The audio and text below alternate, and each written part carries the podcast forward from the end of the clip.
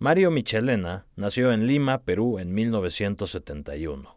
Estudió literatura en la Pontificia Universidad Católica del Perú y luego siguió estudios de maestría en Los Ángeles y de doctorado en Nueva York, ciudad en donde vive desde 1999.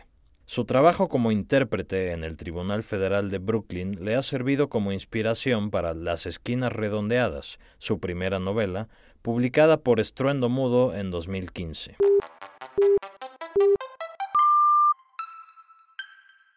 Esto es Primeras Letras, un podcast de letras libres. Mientras apaleaba la nieve que había caído durante toda la noche, Manny trataba de interpretar lo ocurrido.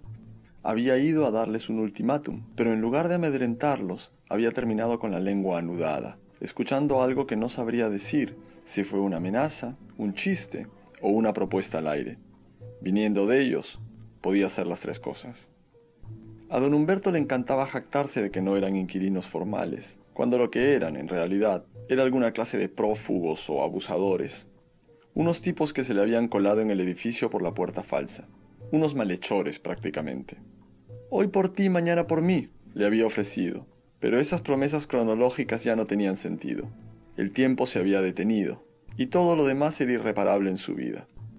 Estaban en los descuentos. Una manada de espectros del submundo pegaban de manazos constantemente, tratando de agarrarle los tobillos y de sumergirlo. En algún momento de la madrugada, el viento había impedido que la nieve se siguiera derritiendo. Bajo el pórtico, que se encontraba en la entrada principal del edificio, un gran arco de piedra caliza, con grietas verdosas en las que encajaría una moneda, pendía en estalactitas irregulares. Parecían las espinas de un pescado con cáncer, colgando ante las puertas de vidrio como guirnaldas a destiempo, o como las tripas de aquel delincuente destazado en un cuento de López Albújar, si Manny hubiera sabido quién era. Era el clima esperable en esta época del año, pero eso no hacía su vida más ni menos justificada. Lo único que le quedaba era trabajar duro, a ver si se moría de una vez. Los árboles parecían esqueletos de vidrio soplado. Cualquier sendero mal limpiado era bueno para un resbalón, y la gente que entraba al lobby llevaba trozos de nieve incrustados en sus suelas y los iba regando al caminar, armando un tremendo mugrerío hasta los ascensores. Entre palada y palada, Manny se reacomodaba los guantes, clavaba la pala y oteaba a su alrededor con aire fatalista. Había pisadas yendo y viniendo del sótano otra vez. Los muchachitos esos no dejaban de merodear ni en plena tormenta. Y eso le confirmaba que se trataba de algo malo, porque, Dios le perdone la idea, la gente no se daba tantos trabajos para hacer el bien. Cuando Marlene y Humberto le pidieron una llave de esa parte para facilitársela a sus amigos, Aprovecharon para marearlo bien mareado. Le duplicaron lo que le estaban dando por el apartamento, que ya era muchísimo. Él se persignaba cada vez que recordaba la plata, porque ya lo decía el Señor en Hebreos 13:5. Sean vuestras costumbres sin avaricia, contentos con lo que tenéis ahora, porque Él dijo, no te desampararé ni te dejaré. Le dijeron que la llave iban a usarla unos amigos suyos, y él no supo decirles que no. Por unos cuantos días, le dijeron. Manny se imaginó a gente como ellos entrando y saliendo, aunque sabía Dios para qué querrían entrar al sótano. No era que confiara en ellos, eso nunca, pero por lo menos había esperado gente que tuviera una pinta que no asustaba. Le dieron la plata por adelantado, por supuesto. Más adelante, nunca le dijeron, ya está, tome sus llaves, nuestros amigos ya se fueron. O, estos son nuestros amigos, fulano, mengano y sutano. Venga que se los presento. A los pocos días, mientras hacía sus rondas, comenzó a notar la presencia de varios muchachos con pinta de maleantes que iban y venían por esa zona. Y ay de él si se atrevía a preguntar. Ellos sabían que no lo haría jamás, debido a la plata, y él también, por la misma razón. Igual, no había que apresurarse a condenar. Esos mocosos no tenían que ser tigres, como los que se veían rondando por la calle 198, en aquel lote vacío al lado de la ferretería. No tenían que ser bolseros, esquineros, jaloperos, hijos de su mala madre. Los blue jeans colgándoles a mitad del trasero, dejando a la vista boxers a cuadros o con figuritas de cartoons. los tatuajes esos en forma de lágrima bajo los ojos, las pañoletas rojas o negras o una especie de media de nylon en la cabeza, la capucha del suéter montada sobre una gorra de béisbol y pendientes hasta en la lengua. Todos los muchachos se vestían así ahora. Así era. Hasta en la iglesia se veían a montones. De eso trataba de convencerse Manny, pero sentía que la impotencia le hinchaba los ojos. Todo era pecado. Todo era por lo bajo. La plata por lo bajo. El alquiler por lo bajo. Un colega de otro edificio una vez había tratado de enseñarle. Los que se ponen la gorrita así son Latin Kings. Y los que se ponen un pañuelo de tal color son trinitarios. Y los otros así asá son de los Bloods. Pero Manny no había retenido la información, porque él solo sabía ir de su casa al trabajo y ya. Hasta ahora. Lo que le daban por el apartamento no era ni poco ni mucho, porque los pecados no se pueden caracterizar por volumen, son o no son. Y él había estado alquilando algo que no era suyo. Pero eso no era todo, no era ni el principio del todo. Voy a quemar los billetes, se dijo. Todititos los billetes, hasta el último. Quemar dinero no era como botar el pan. Quemar dinero podía ser como cuando él rasgó un humilde jirón de sus harapos y le dijo a sus discípulos, Ved, hombres de poca fe, aún con este humilde sedazo se puede librar al agua de toda impureza, y el sediento no tiene por qué vivir con sed. Mani podía ser como ese humilde sedazo, podía ser lo que quisiera, pensaba, mirando los techos, los balcones y los alféizares, donde la nieve adornaba con un bisoñé blanco cada línea horizontal. No había pensado en abrir una cuenta bancaria. Toda la plata que don Humberto y Marlene le habían dado hasta ahora estaba reunida en decenas de rollos ajustados con cinta elástica, escondidos en varios calcetines que a su vez estaban dentro de una bolsa de plástico, en el único cajón con llave de su apartamento. Cada mes, cuando subía con su vergüenza a cuestas y recibía otro fajito, lo que hacía era meterlo dentro de un calcetín y ¡zas! A ese cajón. No necesitaba la plata, porque tenía su sueldo, pero a estas alturas se estaba quedando sin calcetines. A veces contaba los billetes para verificar la cantidad y otras veces no. Había llegado al punto en que lo último que querría era que lo forzaran a sacar cuentas y abrir los ojos. Te pagamos una millonada por un apartamentito mugriento en un barrio venido a menos. Por algo será. No hemos hablado con tus jefes y te estamos pagando directo. Por algo será. La cacha imponente de una pistola asomándose sobre la pretina del blue jean de aquel muchachito. Eso le había abierto los ojos. Había ocurrido antes de que nevara por primera vez esta semana, quizás cinco o seis días atrás. El chico vestía un jersey azul de los Giants y una gorra del mismo equipo. Llevaba también una bolsa negra en la mano. No le hubiera dado razón de para qué caminaba hacia el sótano. What the fuck are you looking at, grandpa? Mind your fucking business. Pero en algún momento, cuando acababa de pasar por su lado, se había levantado el jersey para rascarse la cintura y allí Manny la había visto el arma. La detección había sido tan chocante que fue como si la pistola niquelada se agigantara y el chico existiera solamente en función de eso. Como cuando los muchachos se visten de raja de pizza o de oso panda para promocionar una tienda o una pizzería. Una pistola con piernas. La espalda fornida del muchachito, que terminaba de rascarse y se alejaba sin reparar en él. Un viejo trabajando honradamente. Un pendejo más un meado de perro que no le llamaba la atención ni a las moscas. Manny recordaba que había estado vaciando los basureros del edificio 2, allá por el lindero cuadriculado del parking lot, cuando el muchachito pasó con su caminadita de gangsta, con su jersey deportivo de poliéster con un número y un nombre rotulados en la espalda, y una pistola pequeña, incapaz de abultar bajo semejante túnica, que él nunca hubiera notado si no se la hubiera mostrado casi a propósito. Tampoco le importaba. Claro que el chico no lo miró, porque estaba demasiado ocupado rascándose, acomodándose los huevos y escupiendo al piso. Pero él sabía a dónde iba, con sus andares de tigre malo y su handgun, en su propio edificio, que había sido como su casa. Él los había traído. Casi 20 años de servicio para pecar de ese modo. Manny pensaba retrospectivamente que debería haber abierto la boca en ese momento, debería haber gritado, o como en las películas de guerra, correr zigzagueando en medio de las explosiones, para darle vueltas a una manivela y hacer sonar heroicamente la alarma. No esperar una semana para ir a quejarse con Humberto y Marlene. Pero el día de la pistola no era cuando debería haber hecho tronar la alarma. mucho antes, la primera vez que lo contactaron, porque ya allí se olía algo raro. Cuando el hermano Bartolomé se le acercó en la cocina del templo, el día previo a la fiesta de la porciúncula, cuando le dijo, tengo una propuesta, cuando lo estaban tentando, cuando sintió que los dedos de la bestia le restregaban la promesa codiciosa bajo las narices. Dime con quién andas y te diré quién eres. Llamar al 911, denunciar, decirle a la operadora, tigres, jaloperos, delincuentes. No esperar a ver una pistola para abrir los ojos. Semanas o, meses atrás. Meter los billetes en un sobre y mandárselos a la inmobiliaria. Disculpen que les haya robado de este modo. Disculpen que me haya aprovechado de lo que no era mío pero siempre he sido un empleado honesto. Ese había sido su crimen. O quizás mandárselos anónimamente, decir, no sabía lo que estaba haciendo, o al principio no me di cuenta. Pero es fácil desdecirse y negar tres veces ante uno, que es miope, pero no ante él, cuya mirada penetra los corazones. Si en las riquezas injustas no fuisteis fieles, ¿quién os confiará lo verdadero? Y si en lo ajeno no fuisteis fieles, ¿quién os dará lo que es vuestro? Advierte Lucas 16. Muchas gracias por esta lectura, Mario.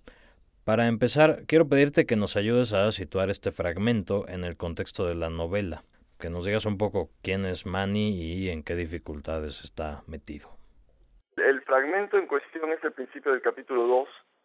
Manny es el protagonista de la novela, es un conserje de un edificio ¿no? Al cual le hacen una propuesta eh, indecente, una propuesta delictiva y el tipo acepta, pero claro, no es una cosa tan clara, ¿no? Sino que el, el conflicto central de la novela para mí, por lo menos lo que a mí me atrajo, es una cosa en, que en el, en el ámbito legal se llama eh, en inglés conscious avoidance, que viene a ser el evitar conscientemente tener conocimiento, básicamente hacerse de la vista gorda en un sentido delictivo mientras uno está participando, aunque sea en un rol muy limitado, ¿no?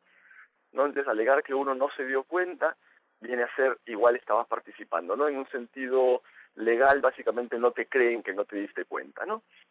En el caso de él, que además es una persona muy religiosa y es una persona eh, exalcohólico, ¿no? Un alcohólico reformado, es muy importante esta idea de haber pecado, de haberse tapado los ojos o no haberse tapado los ojos y constantemente tiene esa ambivalencia no de si yo me di cuenta, no me di cuenta, que será algo malo o no. Obviamente una vez que el tipo se involucra en algo malo, que en su caso es prestarse a alquilar, subrepticiamente alquilar por lo bajo unos apartamentos vacíos a los que tenía acceso, ¿no? Y entonces a través de su iglesia, eh, uno de los hermanos de la iglesia se le acerca y le dice, oye, yo tengo un amigo que necesita esto, una persona de bien, un, cristiano como tú, ¿no? Y le sugiere le da a entender que esta persona está acogiendo eh, indocumentados, ¿no? Y que por eso necesita hacer todo de una manera un poco como secreta. Entonces, el otro dice que sí. Y claro, en el momento en que te sacan pues un fajo de billetes del tamaño de, ¿no? De una caja de zapatos y te pagan el doble de lo que un apartamento como ese costaría en el mercado abierto, ya tú sabes que hay algo, ¿no? Pero cada tipo prefiere hacerse de la vista gorda, ¿no? es una historia muy larga, o sea, no puedo contarla con tanto detalle, pero básicamente es el esfuerzo de esta persona que en el fondo no es una mala persona, que es un tipo bastante pusilánime, no eh, no bastante pusilánime, pero digamos que no tiene el carácter para enfrentarse con gente pues dura y curtida del mundo del AMPA, ¿no? Y que sabe que se ha metido en algo delictivo, pero no tiene una idea muy clara de qué es. Y que por tratar de salir, obviamente se va metiendo cada vez más. Pero además de eso, en el trasfondo, esta iglesia, que a él lo ha recuperado eh, de su adicción al alcohol, al alcohol y de todo esto, eh, en realidad está dedicada al lavado de dinero. Porque claro, yo esto no lo he visto personalmente, pero digamos, me pareció una excelente idea si alguna vez quisiera dedicarme al lavado de activos, una iglesia es el mejor vehículo que puede haber. Porque recibe muchísimo dinero en efectivo, puede tener filiales en muchas partes del mundo, es sin fines de lucro, y nadie le está revisando las cuentas específicamente, ¿no? Y, el dinero siempre puede tener un origen que sería, pues, este, esotérico o inaceptable en un negocio formal, ¿no? Siempre son donaciones, ¿no? Y cosas de ese tipo. Entonces, en el caso específico de esta iglesia, esa iglesia lo que hace es recibir muchísimo dinero del narco, en Estados Unidos y enviarlo a un montón de sedes que tienen pues en Colombia, en México, donde quieras, ¿no? Y cobrar una comisión, ¿no? Entonces, claro, esto por supuesto Manny no lo sabe, ¿no? Y él confía en la gente de la iglesia y poco a poco se va dando cuenta de que hay cosas que están pasando, ¿no? Básicamente lo que yo quería hacer era tratar de tomar algunas de las cosas de la novela negra clásica, digamos, ¿no? A mí me gusta mucho, por ejemplo, eh, Raymond Chandler, ¿no? El, estilo que tiene, el hecho de que él, por ejemplo, en la novela hay un pequeño homenaje al principio de The Big Sleep, que es una escena en la cual eh, Marlowe va a, responde a una llamada para tomar un trabajo como detective y el propietario de, de una enorme mansión lo recibe en el invernadero. Y entonces, claro, uno desde un punto de vista de realismo puede preguntarse, bueno, pero ¿por qué en el invernadero, no? Y la respuesta desde el punto de vista de Chandler sería, bueno, ¿por qué no?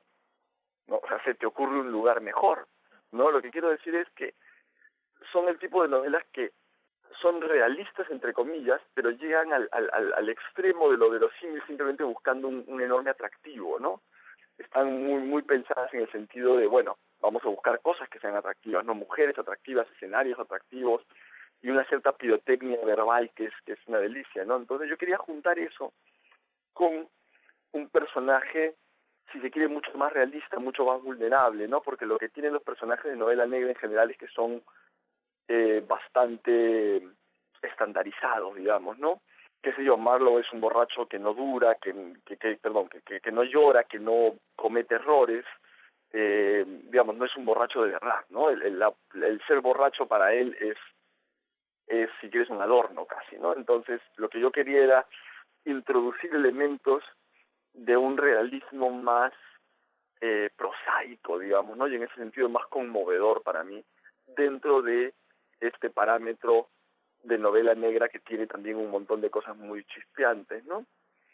Y al mismo tiempo también me interesaba mucho trabajar con los dialectos, eh, entonces, dentro de la novela, un grupo de los traficantes son dominicanos y un grupo son colombianos, ¿no? Y Mani es peruano, entonces se juntan mucho los dialectos, ¿no?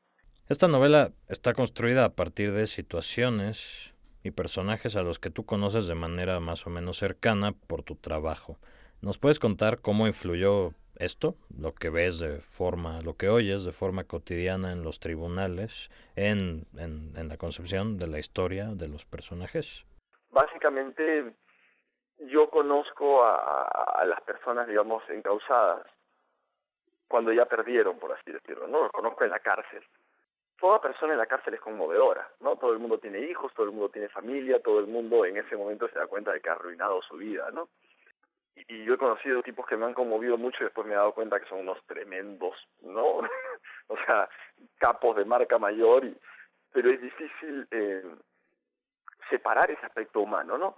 Entonces, claro, dentro de todo ese espectro, lo más interesante para mí siempre ha sido el tipo de persona que casi casi no pertenece a ese mundo, ¿no? El que realmente realmente cometió un error, ¿no? El que no no no no estaba teniendo una gran ambición, digamos, delictiva, sino que, que realmente pues es, es un pobre tipo como este, ¿no? Como el protagonista de mi novela. También me interesa el aspecto que se ve en la tradición de la novela negra, ¿no? Yo creo que el mismo Chandler eh, probablemente lo dijo, no sé exactamente qué lo dijo, pero creo que Chandler lo decía respecto incluso a la trama de las películas, ¿no? Porque, digamos, las novelas de Chandler ya de por sí son bastante confusas, pero en el caso de las películas, que Chandler hizo muchísimos guiones, lo son más aún porque está todo mucho más, este, hay más elipsis eh, claro, la idea es que en realidad uno nunca sepa al final qué pasó, no nunca sepa al final quién trabajaba para quién ni cómo se armaron las eh, las alianzas y los los incidentes, ¿no? Es mucho más un ambiente que una trama específicamente donde uno encuentre la motivación de cada uno de los que se traiciona, ¿no? Entonces, en ese sentido, si bien la novela es una novela bastante ambiciosa y compleja, eh, es una novela donde a su vez hay una serie de elipses, hay un montón de cosas que hasta cierto punto deberían ser inverosímiles y que no necesariamente se explican, ¿no? Creo que es una novela que, que, que, que se apoya a su vez en, también el estereotipo, ¿no? La, la expectativa de la fan fatal, la expectativa de ver aparecer algunos personajes que uno ya espera que reaccionen, ¿no? Lo que pasa es que a mí me gusta introducir eh, el componente, si quieres, de lo casual, ¿no? O sea, el delincuente que cuenta chistes y que además cuenta chistes malos, porque la mayoría de gente cuenta chistes malos. Supongo que la escritura de la novela también implicó un importante trabajo de oído, ¿no? Para poder reproducir este modo de hablar de los latinos de distintos orígenes, en, mezclados todos en Nueva York. ¿Cómo llevaste a cabo esta parte tan crucial de la escritura? Eh, ahí hay varias cosas, ¿no? Uno es conversando con colegas, ¿no? Porque claro, en mi profesión digamos, eh, el inglés es la lengua franca, lo que nos une a todos es el bilingüismo, pero los intérpretes vienen en todas partes, ¿no? Entonces, y todos estamos con mucha frecuencia hablando justamente de jerga delictiva de diferentes países, porque claro, te toca una sesión indagatoria con algún tipo y dice algo que no comprendes o que te resulta inusual, y claro, vuelves a la oficina y le dices, oye, estaba con un colombiano, mexicano y dijo tal cosa, ah, eso es tal cosa, ¿no? Trabajé mucho en eso, a mí en general me gusta mucho el diálogo, ¿no? Como te decía, me gusta mucho la cosa casual. Y sí, me interesó marcarlo, tratar de construirlo lo mejor posible para que se notara eh, la diferente nacionalidad de los participantes, ¿no? Y, y siempre hay cierto equilibrio, ¿no? De, de, dispersar el color dialéctico sin que sea tan cargado que, que, que dificulte la comprensión, ¿no? Por otro lado, manera se comprende perfectamente, aunque a uno se le pasen unas cuantas dominicanismos o colombianismos o lo que fuera, ¿no? A su vez, el personaje central, que es Manny, es un personaje justamente mucho más mezclado, que también es una cosa interesante, ¿no? Porque los migrantes cuando vienen para Estados Unidos generalmente son personas poco educadas e inmediatamente se vinculan con grupos eh, de otros países, ¿no? digamos, un, mexicano se casa con una dominicana y rápidamente comienzan a agarrar modismos del barrio o de lo que fuera. Entonces, en realidad, la gente habla un español marcado primero de inglés, ¿no? Comienza a contaminarse de spanglish y también marcado por los dialectismos, ¿no? De, otras zonas. Entonces, en el caso de Mani a mí me interesaba mucho porque el apodo, por ejemplo, Mani, no puede existir en Perú. Es un apodo netamente de pelotero, ¿no? De, de beisbolista eh, puertorriqueño, dominicano, ¿no? Pero claro, se ve que el tipo era Manuel, en Perú hubiera sido Manolo, y de hecho en su en la novela La familia lo llama Manolo, pero la gente de trabajo, los del edificio, lo llaman Manny. Y él mismo se ve casi como Manny, ¿no? Manny es esta persona pública que tiene él, ¿no? Entonces también hay como esas mezclas, ¿no? Que son todo el ambiente finalmente latino de Nueva York, ¿no? ¿Cómo fue este proceso largo, según entiendo, de escribir las esquinas redondeadas? Me demoré tres años clavados en terminar la primera versión, ¿no? Pero en realidad es una versión a la que le he hecho modificaciones pequeñas, no, no tan sustanciales, ¿no? Lo, lo cómico de este libro en todo caso es que surgió absolutamente sin ningún plan, ¿no? Que me imagino que es algo muy común, ¿no? Pero en mi caso literalmente no tenía la más remota idea de lo que iba a hacer. De hecho, eh, hay un capítulo, creo que es el capítulo 5 o 6, que es muy intenso, porque cuando yo comencé a escribir yo pensaba que ese iba a ser el final, o sea, ese era el meollo de la cuestión, y la novela tiene 24 capítulos, me parece, o sea, digamos, eh, a una cuarta o quinta parte de la novela yo pensé que estaba ya como que terminando de abotonarlo y cerrarlo, ¿no? Eh, y, y, y me pasó en muchas ocasiones, yo no tenía el tiempo, la dedicación, digamos, para plantearme el proyecto en toda su envergadura y para realmente asumir que estaba escribiendo una novela, entonces avanzaba un poco y después decidía, bueno, a quién más matamos o qué otro conflicto creamos, ¿no? Digamos que la lucha de la novela, la parte interesante de la novela y lo que a mí me ha sorprendido gratamente es que se pueda leer como una novela que alguna vez tuvo un plan, como, como dar la impresión, digamos, retrospectivamente de que siempre supiste a dónde marchabas y que todo encaja, ¿no? Para mí la experiencia fue muy gratificante porque pensé que nunca había lograr, o sea, estuve a punto de rendirme muchas veces y, y realmente no tuve un plan coherente hasta el último tercio, ¿no? En que pude realmente armar todo y realmente darle un sentido fue una aventura, básicamente. Vives en Nueva York desde 1999. En este sentido, ¿puede decirse que tu novela es más neoyorquina que peruana? Sí, supongo que sí. O sea, transcurre todo en Nueva York y no hay mayores referencias a Perú. O sea, se dice que el protagonista es peruano, pero sí, es una, es una, una reunión, si quieres, de gente de varios países hispanos, ¿no? Es una novela netamente latina de Nueva York. Sí. Aunque es, como dices, una novela latina de Nueva York, fue editada en Perú y será leída en principio por lectores peruanos, luego latinoamericanos. ¿Crees que dialoga tu novela con lo que se escribe actualmente en Perú y en otros países hispanohablantes? Mira, la verdad que no lo sé, es una pregunta interesante. Para mí realmente yo yo no he estado muy vinculado al mundo literario, ¿no? O sea, conozco mucha gente, estudié literatura, vine acá a hacer un doctorado, pero de todo eso han pasado muchos años, ¿no? Digamos, estoy al tanto de lo que se publica en Latinoamérica, pero leo también mucho en inglés, ¿no? Realmente mi, mi, influencia cultural en ese sentido es muy mezclada y, y realmente algunas de las influencias más fuertes sobre las novelas son influencias que provienen del inglés, ¿no? Una fue, bueno, Chandler, ¿no? Y otra fue, de hecho, un cuento de Nathan Enlander que salió en el New Yorker y que yo lo leí y, claro, me dio un ataque de depresión durante una semana porque me pareció espléndido y era, digamos, el tipo de cosa que yo quería hacer, ¿no? Tenía muchísimo diálogo y, y me hizo repensar mucho lo que hasta ese momento tenía. Por otro lado, yo creo que en general la novela negra, la novela policial es una cosa que en Latinoamérica se ha tomado mucho, He leído, por ejemplo, digamos, a Antonio Ortuño y a Yuri Herrera, y me gustan mucho.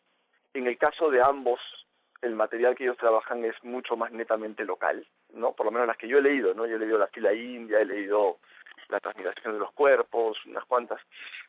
Pero, por otro lado, por una cuestión de fuerza de gravedad, si quieres, el centro siempre acae, ¿no? Es decir, la gente ve Nueva York en la portada o en el o en el sumario en la contraportada y por lo menos le resulta familiar. Yo creo que en ese sentido es una cosa que eh, algún público tendrá. Por otro lado, ya te digo, yo soy una persona que no, yo ni vivo ni pretendo vivir de la literatura ni, ni nada, ¿no? Tengo mi trabajo, este, 9 to 5, ¿no? Y, y, eso es un poco como vivo. Eh, en términos de lo que se hace en Perú, es difícil decir, porque en realidad en Perú la escena literaria es pequeña, ¿no? Es pequeña y no es vigorosa, ¿no? Entonces, eh, digo, yo estoy muy contento de la edición que se ha hecho, ¿no? Y la editorial se ha tomado muy en serio el libro y todo, pero es una cosa pues muy pequeñita, ¿no? Son, son mil ejemplares que ojalá circulen un poco, pero en el Perú, fuera de lo que sucede a través de Facebook o las redes sociales, realmente pues crítica literaria hay una de diario, literalmente, una y unas cuantas reseñitas muy, muy pequeñas en revistas impresas en papel, digamos. Después hay bastantes cosas en web. Lo que trato de decir es esto, excepto ciertas tendencias que uno vea que, que son de gente que trata de aprovechar un pequeño mercado que surge, como por ejemplo, digamos, la violencia política, ¿no? Eh, en los últimos, no sé, 15 años, 20, han salido muchas novelas de violencia política en Perú, de, de digamos, remitiéndose a la guerra civil con Sendero Luminoso, ¿no? A la violencia interna. Pero fuera de eso, a mí me resultaría muy difícil decir, yo veo estas tendencias en la literatura peruana, porque es tan pequeña, ¿no? El espectro de la literatura peruana es tan pequeño y, y circula tan poco y se comenta tan poco que es difícil. Sería difícil desde dentro y desde fuera es mucho más difícil incluso saber exactamente qué está pasando en el Perú literariamente, ¿no? ¿No has pensado en traducir esta novela al inglés o en escribir directamente en inglés? Mira, yo, eh, he traducido algunas de las cosas que he escrito, yo he escrito mucho, he escrito cuentos, he escrito cosas, eh, y, siempre, digamos, coqueteo con la idea de conseguirme un agente en inglés, pero es muy difícil, ¿no? Eh, digamos, yo soy, yo soy una persona muy bilingüe, pero igual, si no es tu mundo, digamos, si yo creo un diálogo en inglés, yo realmente no puedo saber quién está hablando, yo no puedo saber la forma en que esta persona habla, qué me indica respecto a su procedencia social, qué me indica respecto a, no sé, yo creo que hay una cierta cosa de la latinidad que a mí me ayuda a entender mejor a los mexicanos o a los dominicanos o a los colombianos de lo que realmente entiendo a los estadounidenses a pesar de que vivo eh, no en este país mucho tiempo. Eh, mi formación de base, digamos, mi, mi, peruanidad creo que me ayuda más en ese sentido a entender eh, y a tener el oído, ¿no? Para, para escribir en español eh, yo no, es que no consideraría la, la idea de escribir en inglés. Muchas gracias, Mario Michelena, por esta plática. Soy Emilio Ribaud y esto fue Primeras Letras, un podcast de Letras Libres.